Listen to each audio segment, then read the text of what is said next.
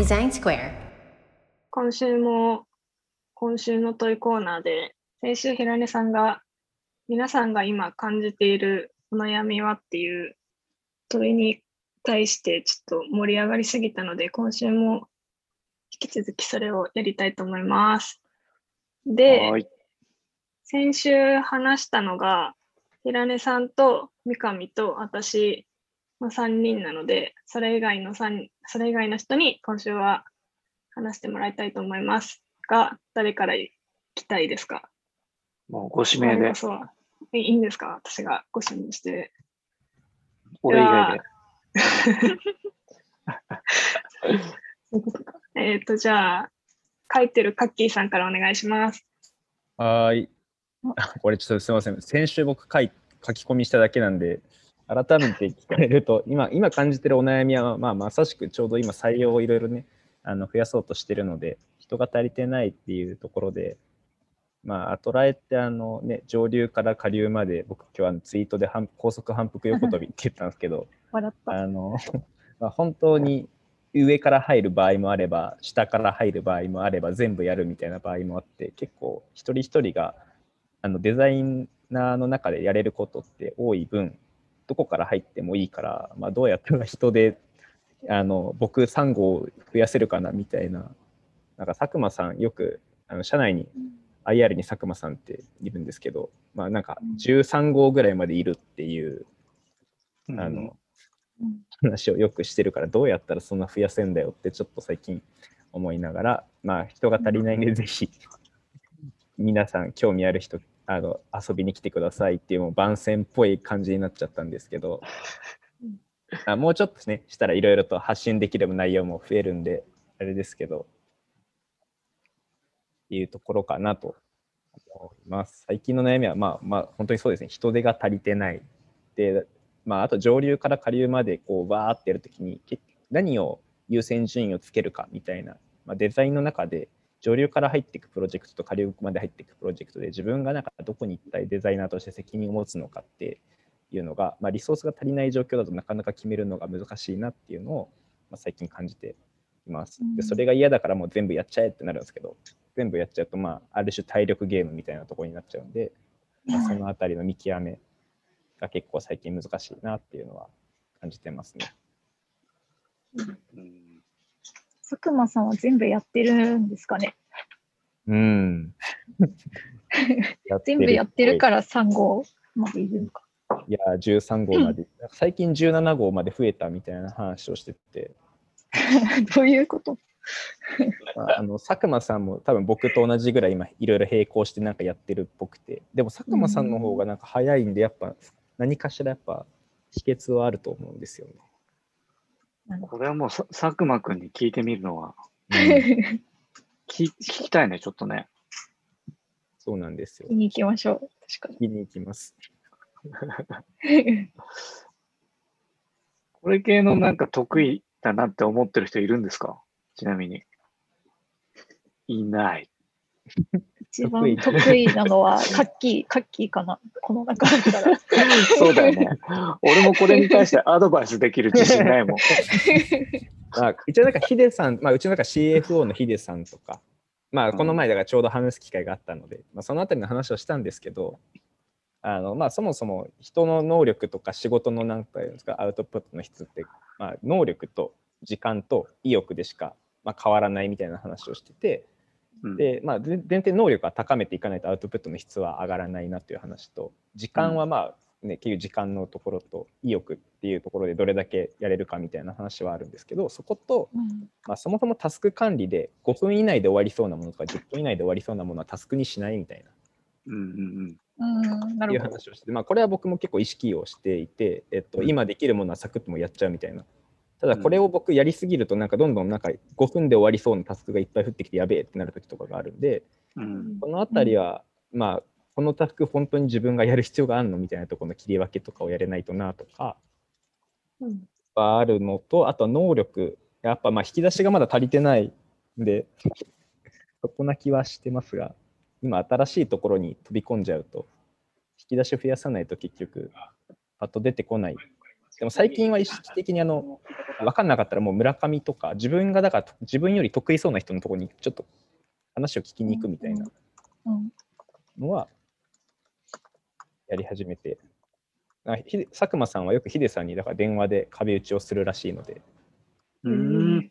なるほど。なるほど。本当に助けを求めてるときはヒデさんにあのすいませんって言って聞いてるみたいなので、そのあたりの判断をすぐするっていうのも一個大事だなと処理、処理能力っていうか判断の速さとかなのかな？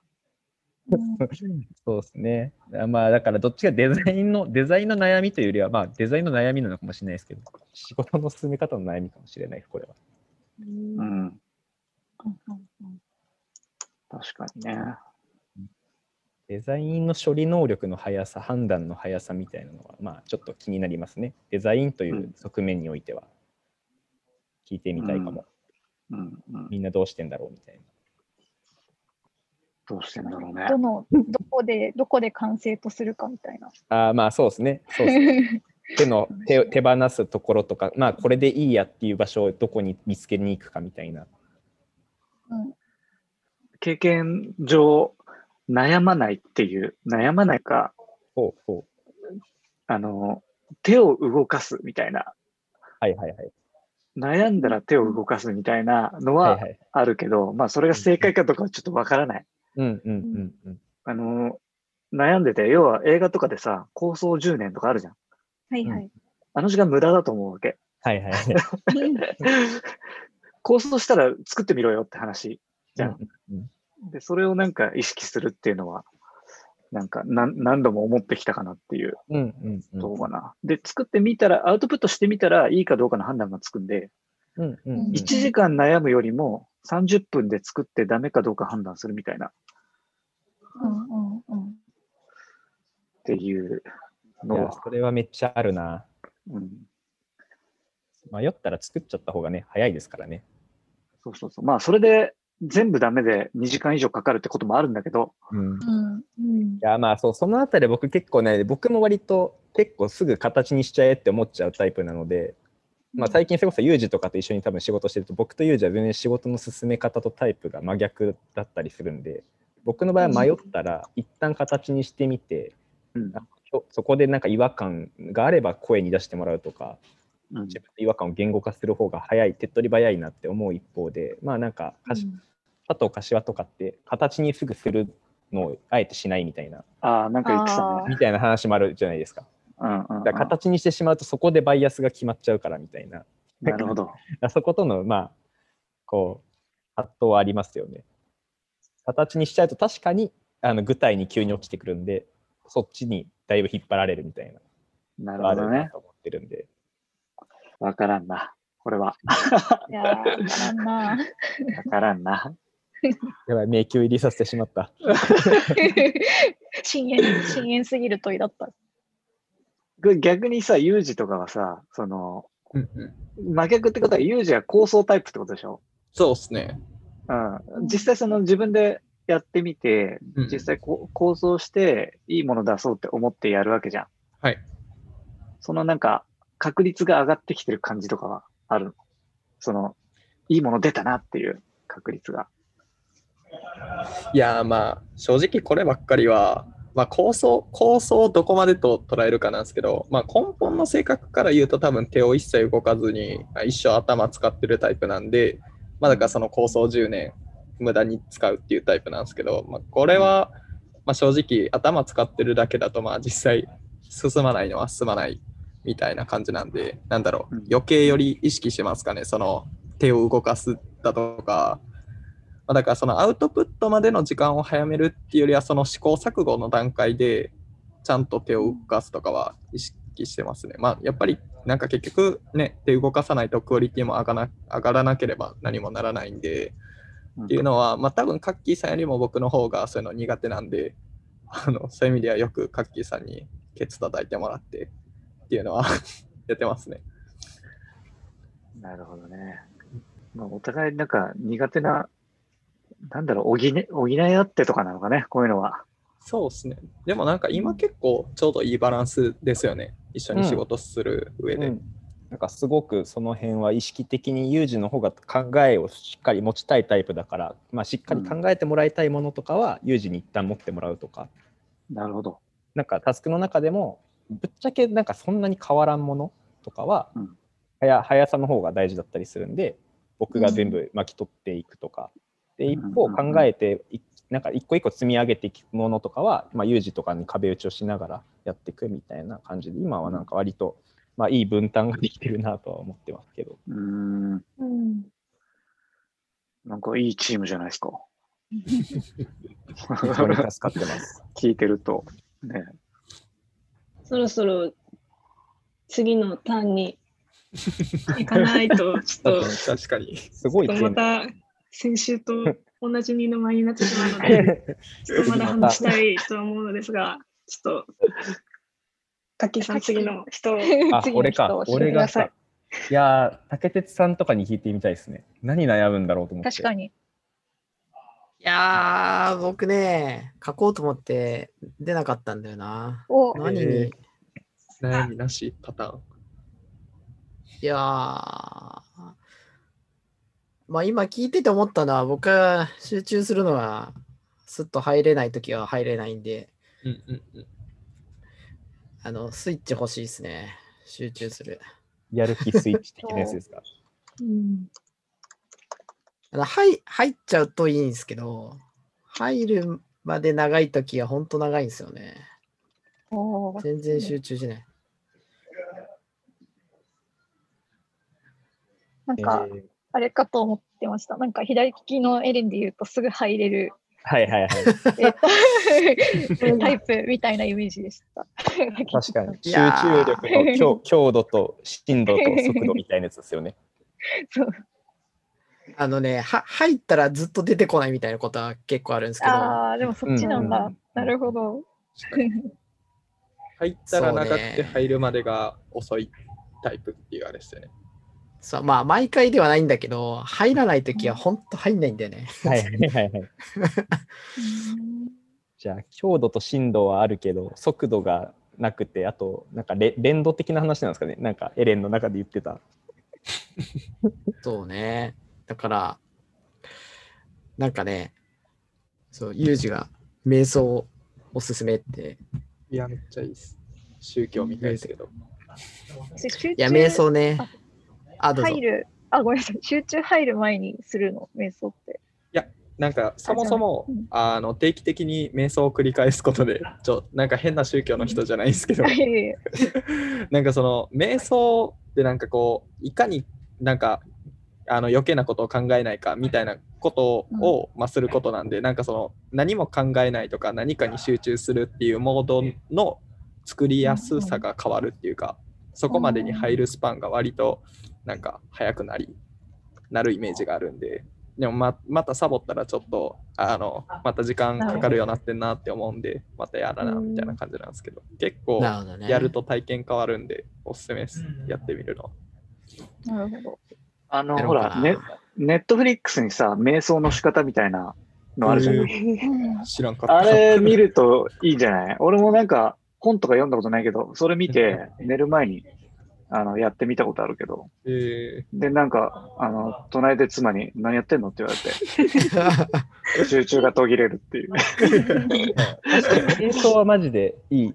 さ最近ちょっと僕できてなくてあれなんですけど本当に1ヶ月前ぐらいから1ヶ月2ヶ月前ぐらいに始め始めた始めたんですよ。ー、始め始め。うん。はじなんかうん。社内でおすすめしてくるメンバーが何人かいて。で2週間ぐらいかな続いてたんですけど、まあ、そこからちょっと急に忙しくなってやれなくなっちゃうんですけどやってる間めっちゃ良かったです。うん。ええそうなんだ。マジ雑念消えてなんかいろんな多分僕の場合は結構いろいろ考えすぎちゃうタイプなんで複数でマルチタスクしてるとあれもこれもみたいな。でそれを一回忘れることができたらい目の前のものだけに集中できた時期がいって、まうん。あ個人的には良かったんでわかんないです。竹鉄さんとかもメマインドフルネス宗教団体っぽくなってきてるけど。いや、でも大事だよね。大事だと思なんかアプリもあるんで。そうね、僕ね、多分ね、やるとね、寝ちゃうんでね。そうなんですね。睡眠が、負債が。多分いつの間にか意識がなくなって、あの、寝てたみたいな状況になるから、ちょっと特訓が必要そうですけど、やってみようかな。ぜひ。い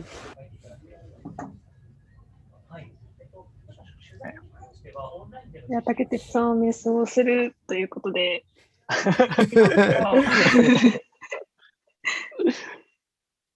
これあと誰がいたっけ？本書いてない人はまだ、ああ、うんじゃあ今夜さん。ん。うん。いや、俺もね、そうだな最近やっぱり気づいたのは、その、なんだろう、デザインにおける美的感覚みたいなものがすごく苦手だなっていう。うんえあの、結構数学的に補ってたっていうか、ー、はいはいはい。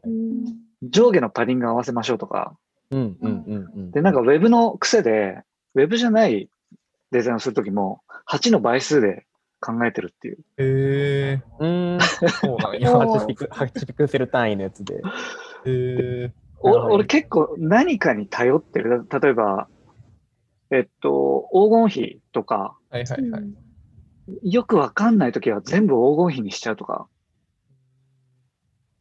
っていうのに頼ってて、なんていうかな、その感覚的に素敵なものを作れる人っているじゃないですか。うん。うん。なんか、そういうのへの苦手意識がちょっと、最近はっきりしてきたっていうのがありますね。ちょっと皆さんどうしてるのかっていうのを聞きたいですけど、こういうの。してるのか。村上に答えてほしい。村村上って言ったけど、村上が今日いいないんだよな。キノピーもいねえな。どうやってんやろユージとか結構感覚的にこう作っていくタイプ。そうですね、僕、結構、まあ、どっちも、一応手、なんか、手を整えるために、あの、使うみたいなのありますけど、基本的には感覚ベースで作りがちっすね。うん。これをどう、どうするか。どういうとこを、こう、まあ、うんむず言うの難しいかもしれないけど、なんかちょっと言語化して、ちょっと教えてほしい。え、なんやろ？え、どういうことやろ？ちょ、ちょっとわかんないですけど、え、なんやろ？まあ、基本的に感え感覚で作り始めるのがそもそもよくわからんって話ですか？かんあーいや、それはわかんなくはなくて、はい。どういうところを気にして作っているのかっていう 感覚だからわか言えねえよって話なのかわかんないけど。どうあでも一番なんか意識しあの最終的にバナーとかを例えば作るときにこれでフィックスするかどうかっていうのは、うん。結構いや本当に感覚ですけど、まあ、なんかその例えば Facebook 広告を作るってなったら Facebook 広告をなんかそのターゲットとしてるユーザーが読んだときに目に留まるかどうかみたいなのもあれですけど、うん。なんかそもそも自分がなんかめっちゃこれいいって思うとかうんなんなんていうんやろ。なんか単純に僕の僕が作ってて僕がよすげえのできたみたいに思わん限りはあんまりうんそれでい出さないうんっていうのは気をつけてますね。うんえなんかそういう感じの話ですか？違うかな？いや、でも、うん、なんとなくわかります。そうですね。で、それがなんか、え、なんかうまくいかんってなった時は、まあやっぱりでもひたすら見ますね。まあ、あの、すごい月並みですけど、ひたすらなんか他の、むあのよく自分の中で、まあ、例えば画像とかで言うと Pinterest とかもそうですし、ホームページで言うと、まあすごい他社さんとかのすげえ、めっちゃかっけえみたいに思ってるサイトとかをひたすらうん。どっかに保存してて、それをうん。一旦見て、なんかそれを真似するわけじゃないですけど、なんなんやろうな、なんか気持ち、こう いや、ちょ全然わかんないです。この感覚の話なんで言語ができないんですけど、なんかその、それを見た時の感動を同じぐらいしたいな、みたいな、まあでも、なんかそのざっくり見ていい感じかどうかっていうのと、なんかそれでうまく見れんときは、なんかそれをもっと細分化して、え、でもやっぱりうまくいかないときって割と左脳でも考えがちなんじゃないですかね。ちょ全然まとまんないです。あの感覚人間に感覚のこと聞かれると何も言語化できないです。でもあれだ、インプットしてる中で、その、まあ、好き嫌いとか良し悪しの判断は、なんかぼんやりしてるってことだよね。そうですね。でもなんかやっぱ普段からなんかそういうのを見て、別になんか、じゃあこのなんかレイアウトを使おうとかはないですけど、基本的にこれが好きか嫌いかみたいなのは常々すごい、なんか、まあ意識してるっていうよりは気になる。なんかすごい好き嫌い激しいかもしれない、そういう意味で言うと。なんか自分の中の好きと嫌いをはっきりさせるみたいなことで、自分のデザインもなんかこれ好きじゃないみたいな。うん。そもそも自分がそう好きか嫌いか今の自分の作ったデザインを好きか嫌いかっていうのが判断できるようにはしてるかも。うん。うんうん 分かれへんな。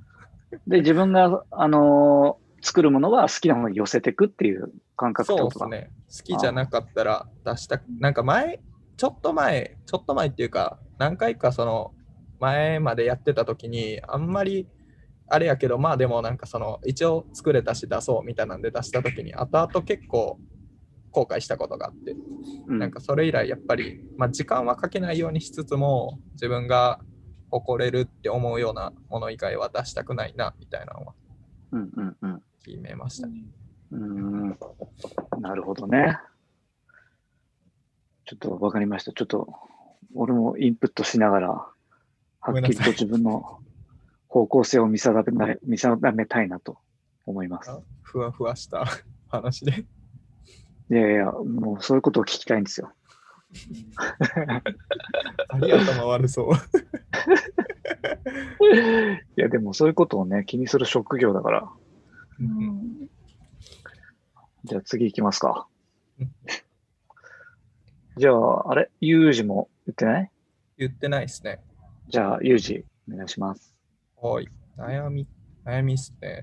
いや、まあちょっとどこまで言っていいのかわかんないんで、どこまでも言えないんですけど、あの、最近結構、なんやろう、なんかそのデザイン、結構いろんなデザインをやってて、まあそれこそ、えーっと、まあ IT 系じゃない、まあ割とフィジカルというか物理的なデザインとかもやってたり、で、結構そういうフィードバックを、えっと、IT 業界じゃない人にあのもらうえっと違うコンテクストの人にもらうってことがあって、まあこれは別に社内の話もそうですし、まあ、僕が結構たまに社外で案件を受けたりすることもあって、まあそういう話っていうところなんですけど、あのデザインって何やっけっていう、あのなんか最近デザインが分かんなくて、なんかその、これまでって結構な何かしらまあ課題なりななりこういうことがしたいっていうのが前提あって、それに対して、じゃあコンセプトこう立てようっていうコンセプトが決まって、じゃあそれに対して、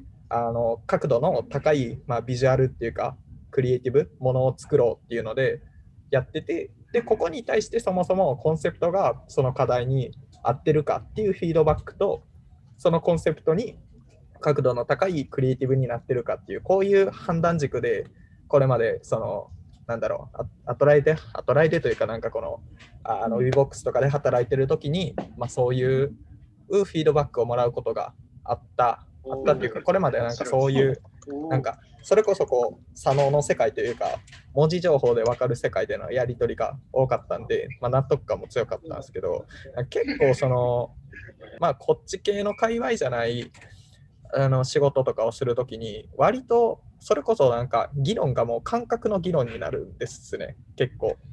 なんか、なんだろう。なんかこれはなんか違うな、みたいな感じになりがちで、なんかその、ななんなんそれみたいな。もう、ほんまにアートとな何が何が違うんみたいな。なんかその、えじゃあもうデザインって何なんみたいな。俺デザイナーなんやっけみたいな。なんかもう最近、迷走してますね。まあわかんないんで、とりあえず自分の、その、いいって思うものを作るってことだけはちょっととりあえず守ろうと思ってますけど、なんかもうその作り方とか、もらうフィードバックとかが結構、なんかわかんないんで、なんか難しいなっていうわかる。悩みっすね。まあもうめちゃくちゃわかる。ほんまに。えあんまりその、なんだ、ロジック的なフィードバックではないみたいな違うっすね。こロジック、あの一応ロジックつけてるけど、多分ロジックで引っかかってんじゃないよな、的なこととかが、うん。まあ別になんか、なんやろ。っていう感じになることが、まあ多いのかな、そもそも。わかんないですけど、なんか IT とかだと、まあそれこそ多分数値見てみたいな話なんでしょうけど、なんか他のものとか作ると、より感覚が大事にされるからなのか、なんかそうですね、あんまりロジックだった感じじゃないですよね、結局、最終のアウトプットのところで大事にされるのって。感覚そうっすよね、カッキーさん。多分そう。ねなんかロロジックの裏付けのコンテクストが違うなって感じですね。うんうんうんうんうんまあなんかウェブの業界って分かりやすく数値に出るとか、測れるものが多いあったりするじゃないですか。まあ、なんで多分一定ロジックがなんかそれっぽく立てれるんですけど、そういうもの界隈って何をもって成功したかっていうのもそうですし、そもそも顧客として持ってるなんていうの母数もウェブだと出した瞬間に全て世界中の人がターゲットになりやすいですけど、そういうものもの系とかってまずこの人たちに使ってもらえばいいっていう意味ではなんかまあある種好みと多分すごい混同したような世界観の中でのロジックなので、なんか何がいい悪いかみたいなのが結構多分宗教的なところも結構違いがありそうだなとか。だから本多分本人の中ではロジックだってるけどそのロジックが、まあ、一般論で言えるものかで言うと違うコンテクストから来てるなっていうのは感じます。こういうことが言いたかったです。う。んまあでも僕自身も結構多分そっちのタイプなんで、なんかタイプ的にはそそうな感じなんやろうなと思いつつも、いざこれがこう目の前に他人として現れた時に、なんか結構あの理解するの難しいねんなっていうのを思って、まあ、うん周りの人から見たら僕もそう見えてんのかなみたいなのはちょっと思いましたけど、そうですね。いや、なんかそれがこう、まあ別にそこに限らずですけど、なんやろう、そのいろんなデザインをするっていうのと、まあ他のあの業界だったりっていうところでやってきたデザインっていうので、本当になんかその、俺の思ってたデザイン、ここやったけど、ここやったみたいな、なんかその新しい発発見じゃないですけど、なんかそういうので結構広い戸惑うんそうですね、戸惑うっていうことが多い、多いっていうか、まあそういうのが悩みですね。うんうんえーコンテクストが違うっていうとこですね。面白い。面白そう。全然違うんだろうな。うん。違いますね本当に。なんか面白いですけどウェブでやってきたそのロジックで考えるみたいなことが全く適用される、うん。あ適用されない感じだと思うんだけど、うんうんうんまあ、なんか、さっき俺がユージに聞いたようなことを研ぎ澄ましていかなきゃいけないじゃん、多分。そのああ、でもそうですね。さこの素材だから売れるとかそういうことじゃないじゃん。そうですね、そうですね。うんうん。で、なんかそこの、じゃあ、なんだろう、ロジックじゃないですけど、なんかそこで押し切る力って結局じゃあその人がそれでこう、成成果出したかみたいなところにつながるんで、つながるというか、過去の実績みたいな。そうですね。っていうとこだったりするんかなみたいなね、なんか難しいなみたいなうん感じはうんあるな。うんうん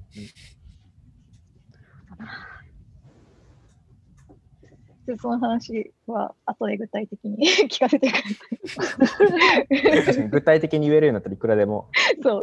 面白い話ができる気具体的な話を聞いてみたい。そうどうしても今ふわふわしちゃうからね。言えないことも多いから。そうですね。うんうんでもなんか違う領域にチャレンジしてて、すごく、あの、まあ、あんまりがっつり関われてないけど、すごく楽しそうだなとは思って見てます。そうですね。うんまあもちろんいろいろやってるんで大変ですけど、やっぱめっちゃ楽しいですね。うん。これ多分プレイする側は楽しいですね。ただあの一方でまとめる側はマジで苦労しますね。あのそうですね。ウェブと違って共通言語が、まあ、さっき話したように共通点を見つけるとか何を共通言語としに行くのかがすげえ難しいんでうんうん。作る側はもう自分の感性とか感覚でこれこれこれみたいな感じでできるんですけど、うんそれをじゃあまとめて一つのパースにまとめていく時がでじゃあ何が好き嫌いで何が僕らの軸なんですっけみたいなのはめちゃくちゃウェブよりもやりづらいなって感覚があります。そうですねう。んその辺が、まあそもそも僕が苦手っていうのもあって、大体僕はそのプレイヤー側に回って、カッキーさんに、あとお願いしますみたいな、ハブをやってもらうってことが多いですね。だから大変すすいません。いつもありがとうございます。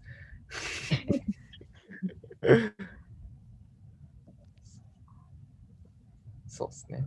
なるほど。難しいと思なんかそれこそもう全振りしちゃって、あの、関わる人の全感覚を研ぎ澄ませて、みんながいいっていうものになればいいみたいないや、そう、そうですね。ことなんだよね、多分ね。めちゃくちゃそう思います。別にロジックとかどうでもいいから、うんみんなかっこいいって言えばいいみたいな。で、とこの勝負をしてるってことだよね。う。そうそうですねで。すね。うん。っていう勝負をしてる二人がかっこいいよ。や、やや受け。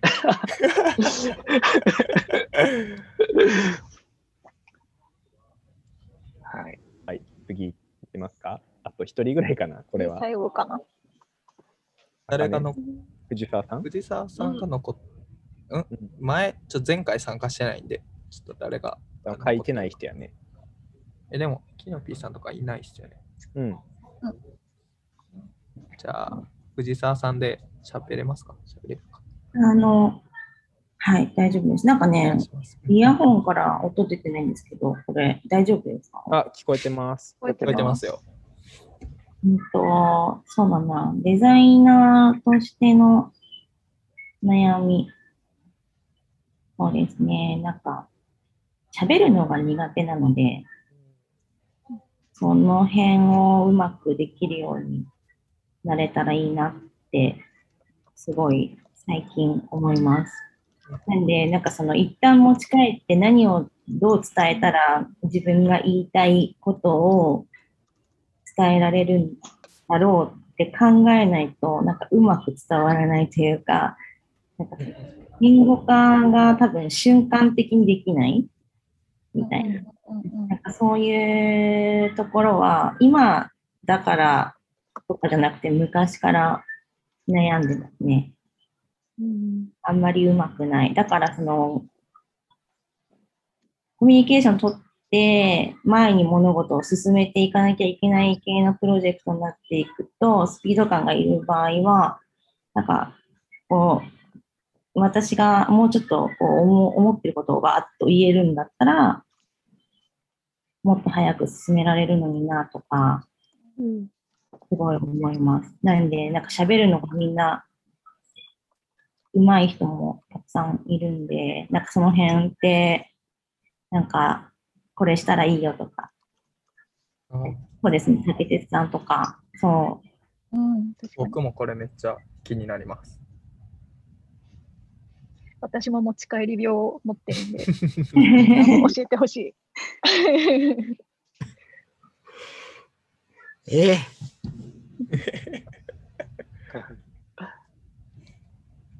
あーせ、ま、えっと、まず、せ、整理するとか、なんかそれ系の話でいくと、僕はいつも頭の中に、えっと、なんか図解があって、これがこっちだから、これはこっちみたいなのを頭の中でやってますね。うんあとはだから、そうですね。なんかこう、わーって話してて、自分が言いたいことと相手が違うっていうか、なんかこう、相手が主張してることが、ど、どこがずれてるかみたいなのとかを、頭の中でなんか、ここは一致してて、ここは一致してないみたいな、要素分解してるとか、なんかそういう話なのかなっていうとこですかね。うんで、後で振り返るとできるんですけど、その瞬間的にできない。ちなみにこうあの藤沢さんと平根さんに聞いてみたいんですけど、その苦手って話したしてたので、なんか話しながら整理すると、僕なんか話しながら整理するタイプと、最初に整理して話せるタイプがいると思ってるんですけど、うんなんかおお二人とかはなんか喋りながらだとどんどん整理されていくタイプなのか、そもそもなんかあのなんていうんですかね、あの持ち帰って整理するときにずっと要は誰かに壁打ちしてたら勝手に整理されるのか、なんか整理を自分でさいあそうなんかそういうのがそう喋りながら整理ができるタイプなのかどうかっていうのがちょっと気になってて。私は一人にならないと整理できないですね状況で。なるほど。なるほど。同じ、同じです。なるほど、なるほど。そうなんですね。いや、そうか。なるほどね。キノピーさんとかだとめちゃくちゃ喋りながら整理するタイプなんで、うんうんうんもうずっとだ、だから多分キノピーさんって多分ずっと喋ってるって言われるんうん。ですけど、そうですね。あ、確かにずっと喋ってる。喋りながら整理するタイプは、なんか今整理したいからちょっと喋るんだけどって前提共有するだけでもめっちゃ整理付き合ってくれるじゃないですか、みんな。うんうんうん結構僕とキノピーもそうですよ。ホワイトボードの前で2人してわーって喋って、うんうん。2人が言いたいこととか、あーなんだろうな。お互いなんかちょっとこう、ずれてるようなことをわーって喋って、まあその話をしながら、ホワイトボードに書いていくと、お互い整理されるっていうか、ああ、ここだ、みたいな。ここ、ここが伝わってなかったんだとか、うんかそういう感じっすね。まあ、い一番楽なのは、ホワイトボードがあるとめっちゃ楽っすね。うんもう書いちゃうんで。うんそうそう。書きながら喋っちゃうってうんいう。うんうんそう。なんか手元で何かこう、喋りながら書いてたらなんか割と早く進められる印象はあります。紙何紙もとペンを。あそうそうそうで。話すと、こう、なんていうんだろうな、図解が頭の中でできないみたいな。あ、そうですね。うん。そんな、そう、考えると聞くが同時にできないみたいな。そんな感じです。いや、そうっすよね。なんかだから、ミーティングとかで考え、人の話聞いてたら、一向に自分の考え進まないし、うんうん。で、考えてたら気づいたら違う話言ってるし、全然ついていけないです。あるある。僕、僕、リアルノートがいつも手元にあります。おおなるほど。そうですね。結構喋るときは常に話しながらのことが多いっていう感じですか？そこまでではない。ん竹鉄さんは、その話すときは結構基本書きながらみたいな習慣がある感じですか？ああ、話すときは書いてないですけど、相手が、うんうんあ例えばこう対話してて、相手が言ってることを自分が理解したいときは、あの聞きながら書いてますね。あうん確かに。なんか僕も一回だけやってうまくいったなって思うのが、人が言ってることをメモ帳に、あの議事録的にまとめて、でそれを見た後に自分の頭で一回考えて喋るみたいにしたあ、ら、そうそうそう。聞くと考えるがうん。同時にできました。うんでもちょっといやってなくて。やってることは、そう、それですよ。それそれ。おリスケしてるんで、野村さんとかの方変わってくれてると思そうだからホワイトボードがあると早い、早いっていうのは、ホワイトボードがあると、自分が書いて相手に、その、き聞いてることをホワイトボードに書いてるんで、これで合ってるよねっていうのはすぐ確認できるんで、おーなるほど。そういうこと。そう、ホワイトボードが、なんか、えっと、お互いの共通言語になっていく感じにできるんで、僕はすごいホワイトボードがあるとめっちゃ早いっていうか、コミュニケーションしやすいなっていつも思ってて、キノピーと話すことは結構複雑なことを話すことが多いんで、必ずホワイトボードの前に2人で行って、確かに。それでお互いペン持って書き始めるっていうのをやってますね。うんイメージある。うんうんメメモの精度を上げていく。うん、そう、ホワイトボードがなかったらもう紙とペン持って、たまにやるのは聞いた話を書いて、書いたやつを見せるっていう、そのまま、こういうことですよねって。そこが合ってくると、なんかこう、自分の、それに自分のを載せたりとか、あ、それを理解した上で自分の考えを伝えるとかっていうのに、次に行ける気がうんしてるんで、いつも。だそれを、僕はなんかもう、いつからだろう、なんか、いついつからだろう、もうだいぶ前からそんな感じなんで、逆に言うと僕ホワイトボードないと仕事できない人みたいな感じだったんで、そう、それがな慣れてるのと、まあ、慣れてくると多少ののコミュニケーションはホワイトボードなくてもできるんで、もそうしてるって感じですね。なるほど。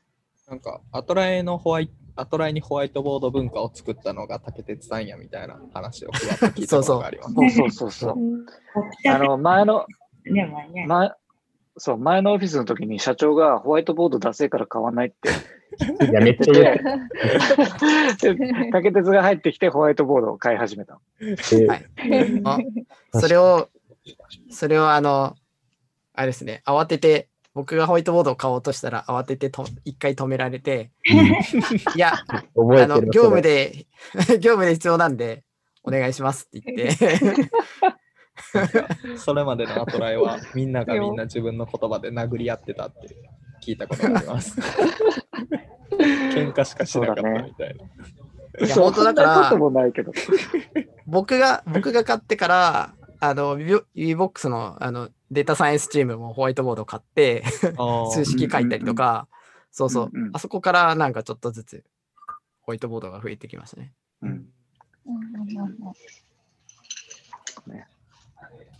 メモを取る習慣を持っていこうと思います。まあなんか今聞いてて思ったのは、これ自分の苦手なんでメモ取りますみたいなスタンスであー。いるのはありかなス。タンス示すの大事っすよね。うんありがとうございます。はい。じゃあ、ちょうどいい時間なんで、今日、今日というか今週の、なんだっけ、これ。問いは終わりにします。次は、次の問いは、誰だ？あ、平根さんが当てて、当てる、うん当ててください。はい。あ、じゃあ次の回の問い。そう、竹鉄さんって出しましたっけ、以前。出してないです。あ、じゃあお願いします。はい。はい。はい。じゃあ、次は竹鉄さんでお願いします。はーい。はい。では、皆さん、さよなら。さよなら。